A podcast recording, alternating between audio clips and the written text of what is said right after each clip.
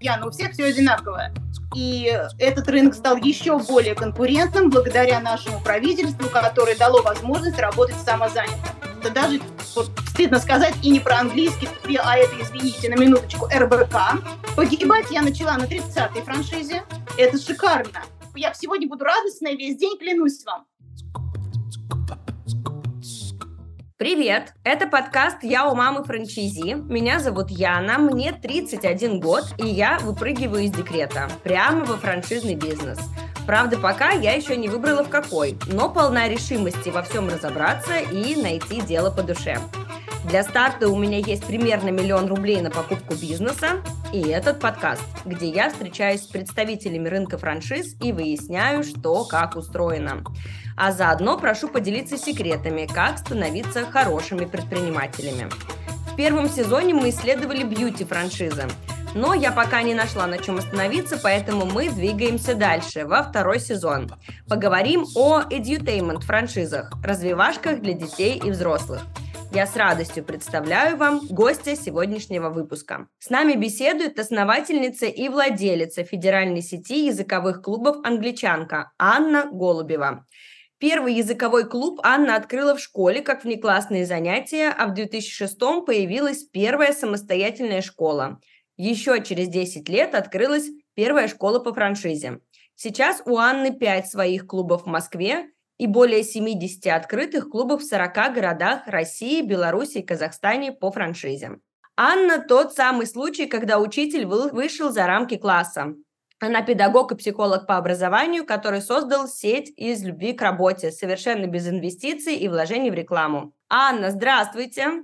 Здравствуйте, Яна. Здравствуйте, дорогие слушатели. Я смотрела несколько ваших выступлений при подготовке к интервью и заметила, как арти- артистично вы что-то рассказываете, истории, как добавляете на такие точные детали в повествовании, которые становятся вкусными и яркими. И поэтому хочу предложить вам для начала сыграть в небольшую игру, чтобы с вами еще немножко познакомиться. Представим, что вам нужно описать, Анна, ваш рабочий день, но описать его надо только с помощью звуков. Какие бы это были звуки? Игра это прекрасно. Звук всегда на протяжении рабочего дня один и тот же. Он называется дзинь-дзинь, дзинь-дзинь, дзинь-дзинь. Телефон работает в режиме нон-стоп. Но я человек творческий и креативный. Я в этот момент могу писать статью, могу что-то придумывать интересное, важное. Личный контакт мы уже откладываем на вечер, когда можно до меня дозвониться, можно со мной пообщаться. Да, слушайте, ну неужели вас эти дзинзин не отвлекают? Я вот стараюсь ставить режим беззвучно, потому что я не могу э, не ответить на сообщение. У меня какой-то э, начинается ломка. Что там написали? А, приходишь к этому постепенно, партнеров много, очень много людей, которые работают с тобой, и если ты в режиме нон-стоп будешь отвечать и смотреть, ты просто не сможешь сделать никакие-то дела. И очень часто как бы есть советы, когда просто нужно отключаться на 2-3 часа полностью для того, чтобы просто закончить какое-то дело очень важное. Иначе ты в режиме нон-стоп, решая вопросы, забудешь о важных стратегических задачах, которые ты не сделаешь никогда, а просто будешь в операционке 24 на 7. Это плохо для франчайзера, плохо для франшизы, вообще плохо для бизнеса. Нужно уметь э, ну, как бы группировать вопросы, решения, креатив и остальные какие-то вещи, на которые нужно время. Тайм-менеджмент – наше все сначала не про франшизу, а вообще то, где вы находитесь в рынке и как э, это все э, переварить. Здесь у меня вопрос в вопросе с вопросом, в общем, э, сундук, в котором есть утка, или кто там в утке есть яйцо, в ней иголка и так далее. Ладно, начнем с сундука. А, ваша цитата. Я уверена, что наши инвестиционные методы обучения позволят вам получать истинное удовольствие от наших а, интересных и эффективных занятий. То есть э, я так понимаю, что у англичанки, у сети языковых клубов есть какой-то ноу-хау, своя система образовательная уникальная, которая а, как-то позволяет вам отстраиваться от конкурентов. Тем не менее, я предполагаю, что у языковых клубов у всех есть какая-то своя уникальная система образования, и вообще языковые клубы – это адская конкуренция, но не даже она связана, мне кажется, не с тем, что их просто много, а с тем, что не поймешь, как выбрать. А, как вы приняли для себя решение выделяться на фоне языковых школ? Это первый вопрос.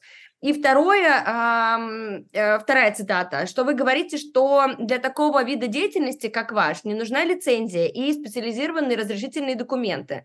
Насколько это сложно для бизнеса, когда все вот так вот работают, кто как хотят, условно говоря, кто-то честно регламенты и ноу-хау, а кто-то приходит преподавателем с плохим произношением английского языка. И как там снова расчленить?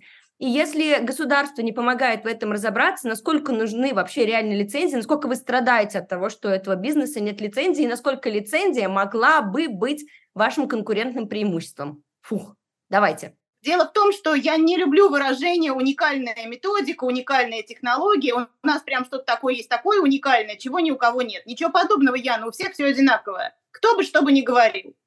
Поэтому вопрос в том, что как-то по-особенному кто-то обучает детей, особенно в рамках франшизы. Особенно может обучать единственный педагог, который где-то отучился, что-то свое создал, пришел со своими карточками, со своими играми, со своим видением и собственной методикой. Но в принципе такого, что ты какой-то волшебный шлем надел, который создала франшиза, и вот ты все выучил. Такого нет ни у кого. Но всем надо как-то конкурировать, как-то отличаться. Поэтому есть комплекс мер, и этот комплексный подход надо еще уметь передавать от педагога к педагогу. Значит, это зашито в видеоуроки, зашито в регламенты, зашито в должностные инструкции. И тогда получается, что это можно масштабировать. А если все зациклено на одном преподавателе, то он ушел, и вся твоя методика с ним тоже ушла. Поэтому мы обучаем, как бы, это наш такой механизм швейцарских часов, где каждый, как, каждая крутелка работает, подогнана, сделана, и если вынуть часть механизма, работать не будет. Туда зашит маркетинг, туда зашито сарафанное радио, туда зашиты правильно написанные там заявления, договора. Это все работает на прибыль клуба, а не только английский, к сожалению. Это даже, вот стыдно сказать, и не про английский-то, собственно говоря.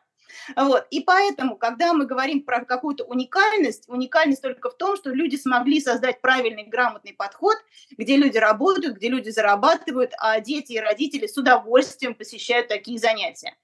Наверное, это первая часть вопроса. Вторая часть вопроса – сверхконкурентный рынок. И этот рынок стал еще более конкурентным благодаря нашему правительству, которое дало возможность работать самозанятым. И люди поэтому пытаются и правильно делают работать на себя, в том числе преподаватели английского языка. Эти сложности тоже надо учитывать.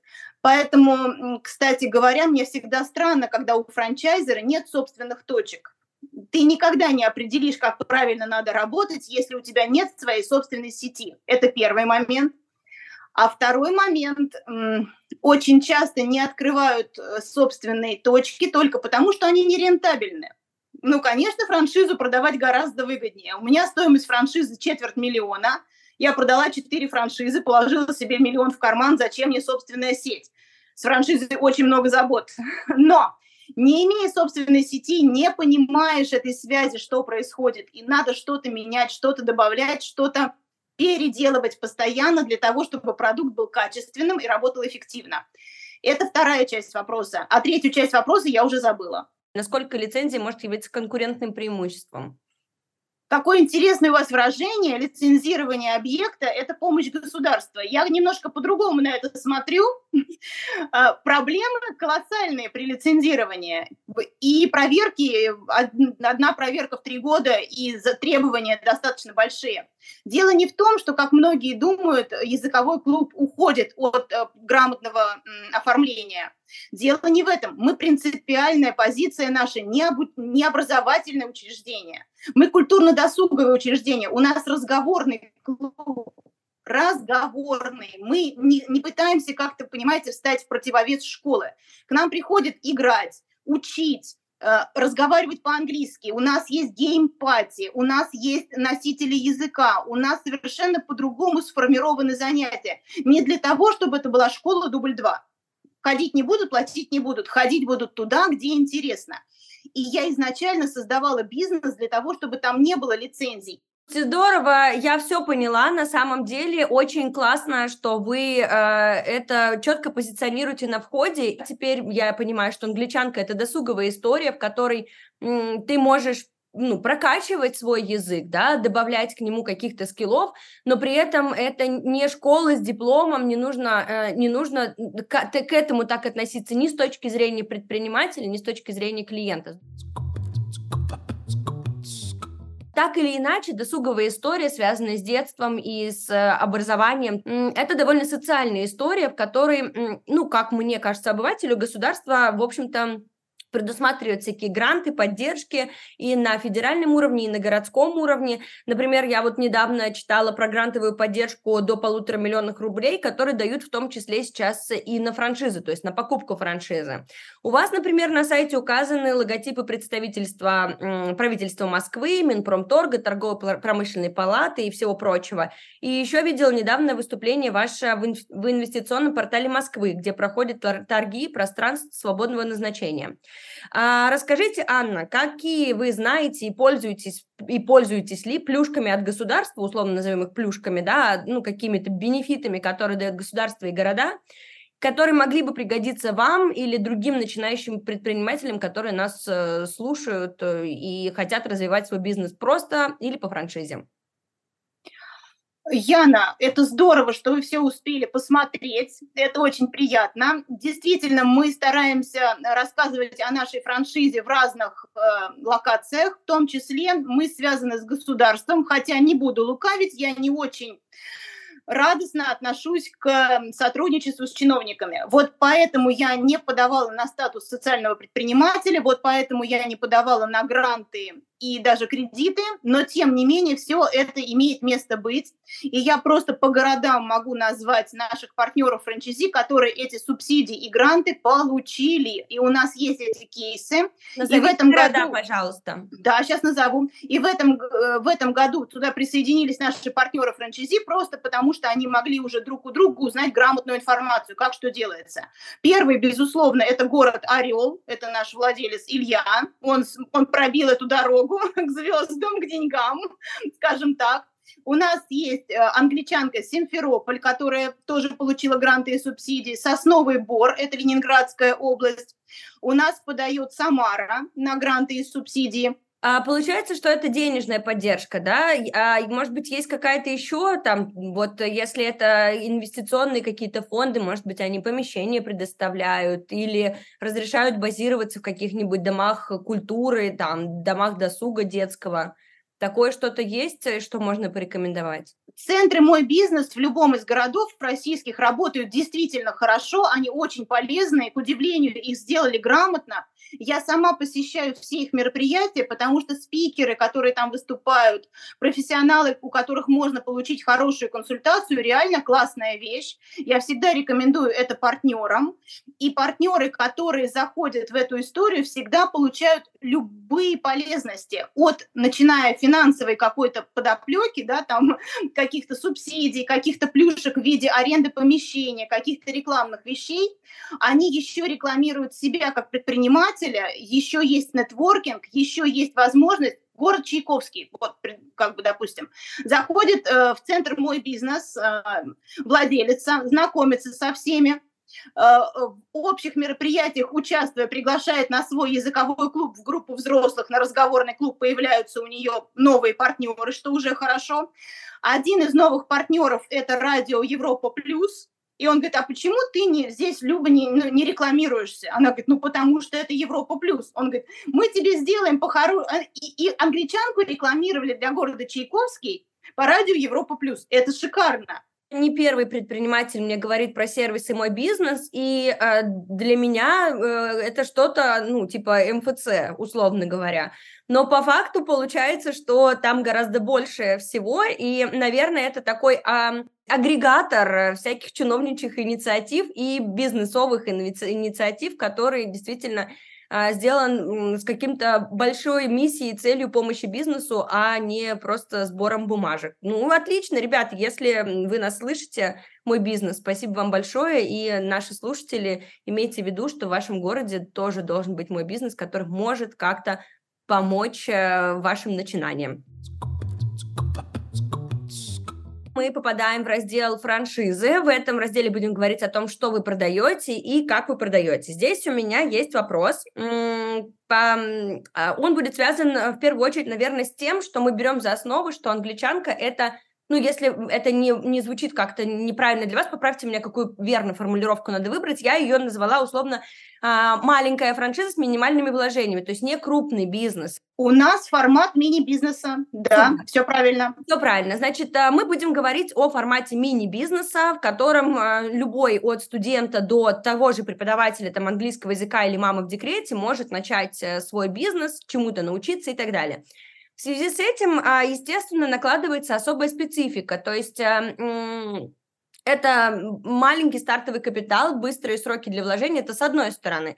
А с другой стороны, это какая-то уменьшенная форма поддержки, если уменьшается сама стоимость франшизы и э, ежемесячного платежа, который вы получаете от ваших партнеров здесь получается, ну, некоторый у меня диссонанс между тем, что вы должны остаться управляющей компанией, и тем, что вы, э, ну, в общем-то, наверное, оказываете небольшой спектр услуг. Давайте либо подтвердим это, либо развенчаем, потому что у меня есть э, небольшая, небольшой урок математики для вас, э, в котором я посчитала, что э, ваш ежемесячный платеж для вашего франчайзи составляет 7 тысяч рублей, так? Нет, 6. 6. 6 тысяч рублей мы умножаем на 9 месяцев в году, потому что 3 месяца они вам ничего не платят, и у них а, каникулы. Мы получаем сумму в районе там 250 тысяч рублей на месяц, если разделим 9 платежей на 12 месяцев. Что за эти деньги может, э, сколько сотрудников работает в управляющей компании, какие функции они выполняют, и что вы можете дать франчайзи э, за такой небольшой платеж? Но это ведь правда небольшой платеж. Яна, я немного удивлена. Возможно, вдруг так мыслят все, как, как сказали мне вы, потому что это совершенно неверный подход. Я думаю, что компания англичанка, и скажу вам это честно, от души, дает в 10 раз больше, чем любой из франчайзеров в моем сегменте. И я прям не постесняюсь это сказать на вашей передаче. Здорово, давайте. Что... Я хочу, чтобы вы мне объяснили, что это не так. Я поэтому и спрашиваю. Э, дело в том, что мы задумали, я задумала франшизу как минимальный, собственно говоря, вот э, по вложениям проект для человека, который никогда бизнесом не занимался, но очень хочет себя в этом попробовать. Так как я это делала сама и для себя, я понимала, что я не могу потратить огромные деньги, которых у меня, собственно, и не было, э, и рискнуть этими деньгами, вогнать семью в долги и потом что-то с этим делать. Нужно было что-то очень маленькое, очень компактное, быстро выходящее на прибыль. Да, от первого одного клуба чистыми получает владелец 80-120 тысяч, это немного, но ты работаешь на себя, это во-первых, ты работаешь по своему расписанию, это во-вторых, и мамы меня поймут, ты можешь ходить на все утренники ребенка, вводить его по всем секциям и распределять свое время так, чтобы оставаться и мамой, и женой. Очень многие ищут такой проект для себя, плюс еще есть деньги, которые не надо просить у мужа, собственно говоря, а прекрасно обеспечивать себя. Второй, третий клуб, вот тем путем, которым мы идем, идут франчайзи, собственно говоря, по моему пути. Второй, третий клуб уже дают, в принципе, хороший финансовый поток денег в семью. И в этом плане я понимала, что это будет так, а люди, которые придут, начинающие предприниматели без опыта совершенно, им надо будет помогать, и помогала я в режиме нон-стоп. И все это происходило не сразу же, было 80 партнеров, постепенно. Погибать я начала на 30-й франшизе, это когда вот про управляющую компанию. Вы это долго я... продержались. Да, мне сказали, я реально долго продержалась. А по поводу роялти, они небольшие. Очень внимательно будут смотреть партнеры франчайзи, за что они вам платят деньги. Он прекрасно считает, небольшие деньги, он понимает, я получаю поддержку, я получаю обучение преподавателей, я получаю сайт, маркетинговые материалы и то сообщество партнеров франчайзи, которые говорят на моем языке, не являясь моими прямыми конкурентами. И вот поэтому у меня долго достаточно остаются партнеры в сети. Если я поставлю высокие роялти, очень многие не захотят платить. Роялти – это кислород для жизни компании, это топливо для развития, но это количественное выражение благодарности франчайзи. И это такой момент, когда м, оплата роялти – это показатель лояльности и платежеспособности. Они отдают мне не только роялти, они отдают мне свои идеи, они дают мне обратную связь, они дают мне вот эти мозговые штурмы, на которых мы можем придумать что-то. И вот сохранить этот баланс, наверное, величайшее умение франчайзера я хочу подчеркнуть э, мысль, которая мне очень сильно понравилась, и в которой действительно это сильнейшая сторона любой франшизы, о которой я никогда не додумывалась. Вот, условно говоря, я какой-нибудь маленький языковой клуб э, где-нибудь эм, в Новосибирске. Живу я себе одна и хочу с кем-нибудь посоветоваться. Иду в какой-нибудь предпринимательский клуб, например. А там Одни рестораторы, другие какие-нибудь продавцы на e-маркетах и еще чего-нибудь. И они мою специфику рынка вообще не знают, и я им вроде про то же самое, а они мне, я им про Фому, получается, а они мне про Ерему. А если я начну консультироваться со своими коллегами по языковому клубу, ну, моими конкурентами, получается, они возьмут дострельнуть мою идею, или еще чего хуже, там, начнут меня перекупать или узнают какие-то секреты моего бизнеса, ну, наверное, это много кого останавливает. А здесь, получается, я э, плачу, грубо говоря, роялти. Это некоторый взнос в членский клуб, закрытый, по интересам. Да еще и люди занимаются одним и тем же, делятся знаниями, придумывают что-то новое, но не являются друг другу конкурентами. Это просто магия, волшебство получается. А можно ли подтвердить или опровергнуть такой тезис, что э, про франшизы маленького бизнеса это свободные франшизы? То есть, условно говоря, скорее вы более лояльны, чем крупные франшизы. Яна, я думаю так, дело в свободных, э, так сказать, подходах. Это не про маленький или большой бизнес, это про молодую и зрелую франшизу. У молодой франшизы вам надо запуститься, понятно, что вы тестируете свой продукт, и вам нужно понять, как это должно работать. Если вы хотите удержаться на этом рынке, и франшизе уже энное количество лет, то тогда это жесткие стандарты. Будь это маленький бизнес, будь это большой бизнес, все равно франшиза – это стандарты. Если единого стандарта не будет, то тогда бизнес не будет продвигаться дальше. Так что свободные вот отношения, они только на начальном этапе. Дальше все потихонечку будут сжимать эти рамки до стандарта, и это правильно, и это грамотно, не исключая возможности эксперимента, но такого, знаете, обдуманного и на каком-то небольшом фрагменте. Поэтому вот совсем вот кто что хочет делает, это неправильно, это не про франшизу, и это нужно понимать как покупателям, так и владельцам. Угу, да, я согласна, что это нужно понимать, и хорошо, что вы а, мне это тоже объяснили, потому что, ну, это был такой мой секретный тезис. Мне казалось, что чем меньше я заплачу на входе, условно говоря, тем свободнее я буду от обязательств перед франчизи. А, не, э, это правильно. Э, мне понравилось ваше сравнение, которое можно связать с романтическими отношениями двух человек. Сначала такой конфетно-букетный период, новая франшиза, а потом ЗАГС, обязательства, и дети, и, конечно, эксперименты имеют место быть, но уже в рамках э, вашей квартиры. Я не могу не задать вам вопрос. Яна, что занесло вас в мутные воды российского франчайзинга? Далеко не все женщины, выходящие из декрета, начинают вести подкаст «Я у мамы франчайзи». Что, как на это повлияло, как вы пришли к этой мысли? Да, далеко не все, да, по-моему, не одна а, пока что еще так не делала. А, ну, на самом деле, а, история с подкастами выросла на стыке очень многих граней моей жизни и привела меня вот э, к такому формату. Расскажу почему.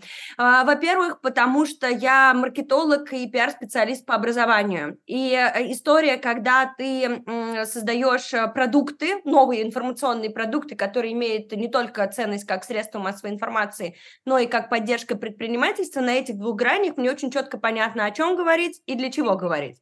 Вторая составляющая – это то, что я бывший предприниматель. У меня был отель в Санкт-Петербурге, маленький мини-отель, который мы продали – и история про маленьких предпринимателей и новый бизнес для меня очень больная. Я как ИП, которая не по франшизе, перенесла очень много трудностей и болей. И франшиза – это такой следующий этап, в котором мне хочется разобраться, а чем вы лучше, чем я маленький ИПшник. Это вторая грань.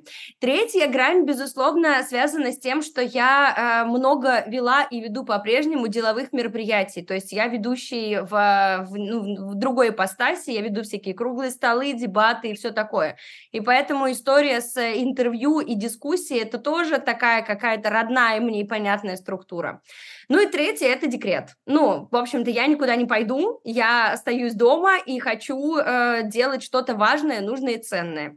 Ну и четвертая грань – это мои друзья, а, в которых, а, благодаря которым мы, собственно, все и сделали. Один из э, основателей этого подкаста – это девушка, которая создала свою арт, э, свой арт-бизнес и продает его по франшизе. И поэтому история с франшизой для нее очень близка. И, в общем, на стыке всего вот этого, вы понимаете, это как-то все само сплелось. И в один прекрасный вечер за бокалом вина мы решили, что нет ничего лучше, чем сделать подкаст. И это очень интересно, спасибо большое. И маленькое отступление. Я прослушала ваши подкасты.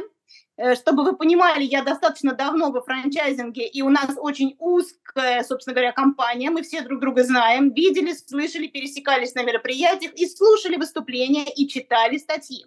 И на ваших подкастах э, франчайзеры рассказывают вещи, которые они не рассказывали до этого. Не факт, что это даже хорошо. Не факт. Возможно, меня убьют после этого. Э, нет, но я для себя решила так, что у вас подкаст очень похож на детектор лжи в этом плане.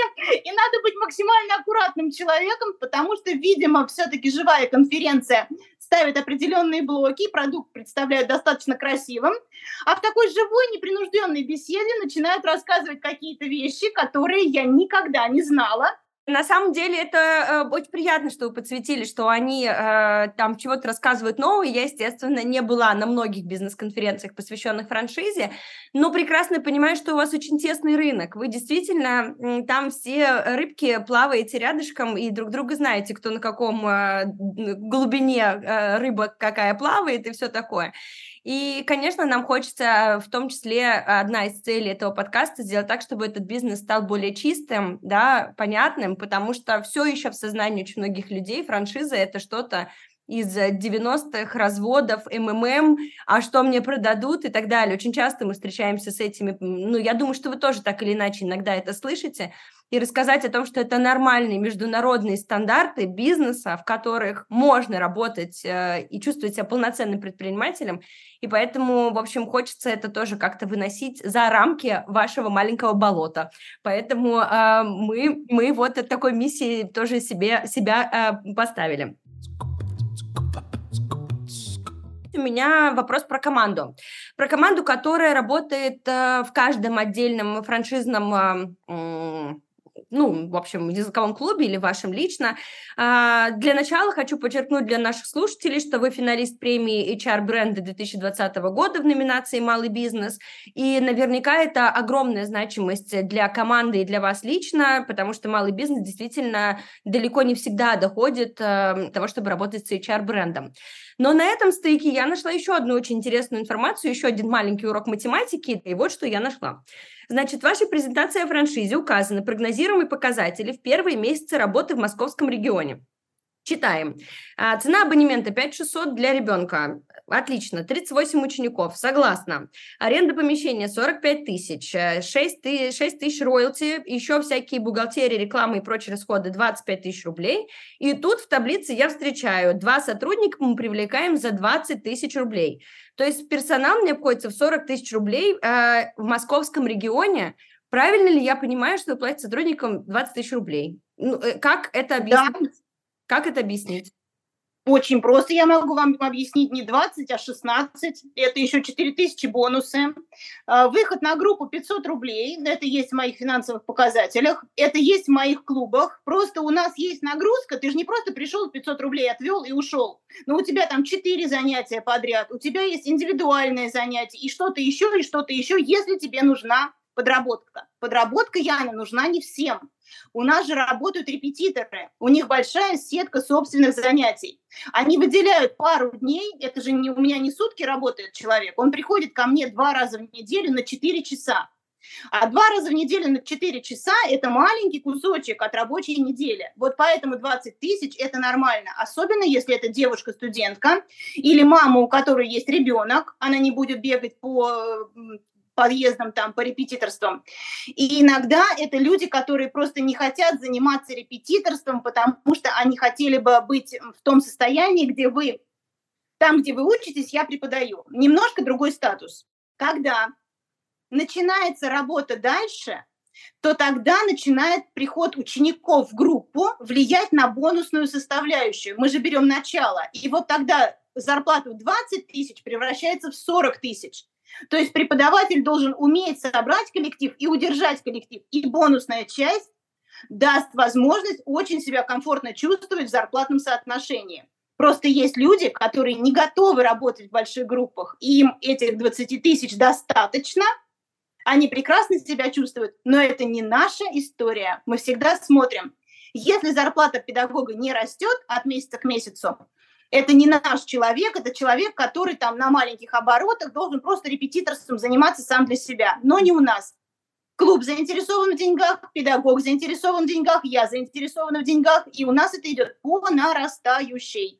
А, правильно ли я понимаю, что ваша бизнес-модель это еще и такая история, в которой м, вы ищете людей только на подработку? То есть, грубо говоря, у вас свободные преподаватели, это не какая-то постоянная там работа. Ну, в принципе, он может, да, себе дать нужное количество нагрузки. То есть преподаватель также свободен, как и ваш предприниматель. Он сам выбирает нужное количество часов, там эм, удобное для себя время, и при этом у него, скорее всего, есть еще основная работа. То есть ваши основные сотрудники, которые преподают, это студенты, это там учителя в школах, да, это женщины, которые, например, ну или мужчины, да, преподаватели, которые сейчас не могут полноценную брать нагрузку на себя по работе по разным причинам, включая декрет. Да, вы абсолютно правы. Это всегда дополнительная нагрузка. Просто кто-то, допустим, работает где-то еще, плюс англичанка. Кто-то работает, ну, достаточно такая, 4 дня в англичанке, плюс еще, допустим, ведут какие-то спецкурсы наши. Кто-то приходит только по один день в неделю по средам вести парные занятия. Почему это делается? Потому что нельзя складывать все яйца в одну корзину. А если преподаватель заболел? А если преподаватель ушел? А если что-то произошло и повисло все расписание целиком, а если мы все живые люди, педагог уехал, там замуж вышло, что-то еще произошло, есть возможность вызвать преподавателя, который работает в параллели. А если у вас один педагог на всю англичанку и что-то с ним произошло, то найти преподавателя, который заменит на 100% и счастливы будут родители и дети, шансов очень мало. Поэтому все яйца в одну корзину не кладем, у нас 3-4 преподавателя с небольшой нагрузкой. Здорово, слушайте, это вообще э, такая э, ну, явно видно, что вы преподаватель сами, который прошел все боли не только бизнеса, но и преподавателя для начала.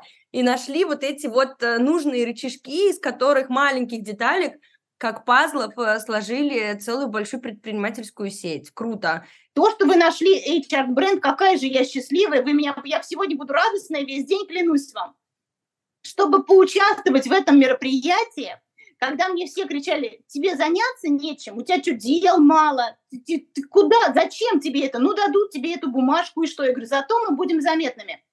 Мы делали проект, который, не просто мы там пришли, денег заплатили, они решили, вот, наградим.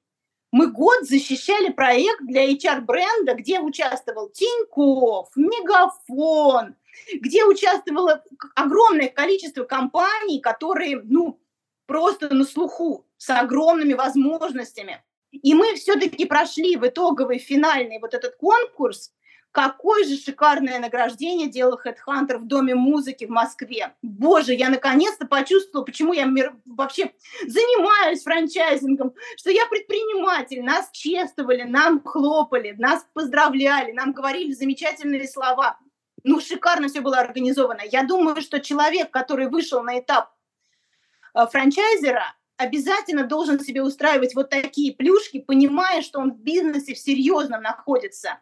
И это все-таки не для всех. И вот эти вот моменты, обязательно в них нужно участвовать. Как же радовались партнеры, которые где-то в маленьком городке, где там 10 тысяч населения, они же выставляли сеть англичанка, Они это презентовали, они это показывали. Вот я из этой компании. Прежде чем мы закруглимся и объявим конкурс, я хочу сделать подарок вам от нашего подкаста и от наших друзей компании «Ямайка». Ямайка шьет свой текстиль и печатает на нем принты всевозможными способами. Делает она это в розницу в своих принтериях и на мероприятиях, и оптом. Униформу для бизнеса, коллекции для дизайнеров и мерч для звезд. От нас и Ямайки мы отправим вам фирменный шопер с логотипом подкаста «Я у мамы франчизи» и сертификатами на услуги Ямайки. Подробности о Ямайке наши слушатели могут узнать по ссылке в описании. А вы в анкете сказали, я много это уже слышала из ваших выступлений, что ваше продвижение, оно основано на нуле рублей, 0 копеек а, по продаже франшизы. Мы поговорили об одном из инструментов, даже о двух, да, выступления на бизнес-конференциях, участие в конкурсах, а, как инструменты продвижения, которые затрачивают ваше время, но не затрачивают ваши деньги. Можете ли вы нашим слушателям, предпринимателям, которые вот идут по этому же пути, посоветовать еще какие-то инструменты, которые могли бы при минимальных денежных затратах дать возможность раскачать бренд? Так, если это уже франчайзер, значит, должны быть корпоративные материалы, фотографии, видео, которые должны размещать в своих соцсетях партнеры. Угу. И это должны быть именно корпоративные фотографии, а не просто стоит кучка народу и непонятно, что там написано.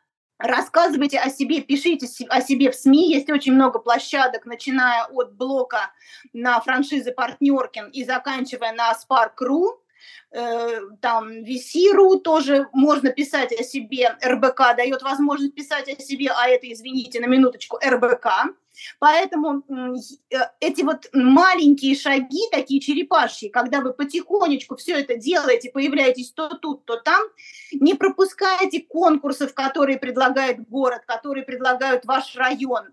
Э, дружите, общайтесь, делайте какие-то коллаборации. И везде освещайте это как свой бренд, везде записывайте маленькое видео минутное, но чтобы было понятно, что это жизнь, что вы э, участвуете в этом. Есть еще несколько лайфхаков, но я думаю, что тот человек, который победит в нашем, собственно говоря, да, вопросы, вопросы к вашему подкасту, я думаю, на этой 30-минутной конференции, о которой мы еще не говорили, скорее там скайпа, я смогу более подробно этот вопрос раскрыть. Давайте тогда об этом сразу и поговорим. Перейдем сейчас к конкурсу, объявим его, а после закруглимся небольшим резюме. Действительно, в нашем сезоне про edutainment франшизы мы запустили конкурс для наших слушателей по такому же принципу, как в предыдущем сезоне про бьюти франшизы. Там, кстати, скоро будут подводиться итоги и награждаться слушатели. Что нужно делать? Нужно внимательно слушать выпуски э, про edutainment франшизы и э, как-нибудь, в общем, ковырять в себе внутри вопросы, которые можно было бы задать нашим гостям э, подкаста. Эти вопросы можно задавать в комментариях на площадках, где доступны комментарии в аудиоплатформах. Если вы слушаете на платформах, на которых нет возможности писать комментарии, то это можно сделать в нашем телеграм-канале одноименном «Я у мамы франчайзи» или на нашем дзене «Я у мамы франчайзи», а, где выкладывается текстовая версия подкаста.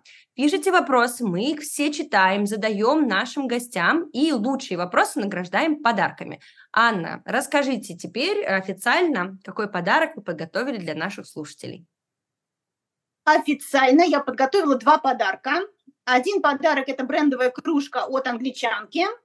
И второй подарок именно для слушателей «Я у мамы франчайзи». Если кто-то заинтересовался созданием франшизы, если кто-то заинтересовался покупкой франшизы, я готова провести, естественно, бесплатный 30-минутный да, диалог пообщаться в зуме э, с этим человеком, у которого будет самый интересный вопрос, готовы честно ответить на какие-то вопросы, что-то подсветить, о чем-то рассказать, выдать несколько секретов.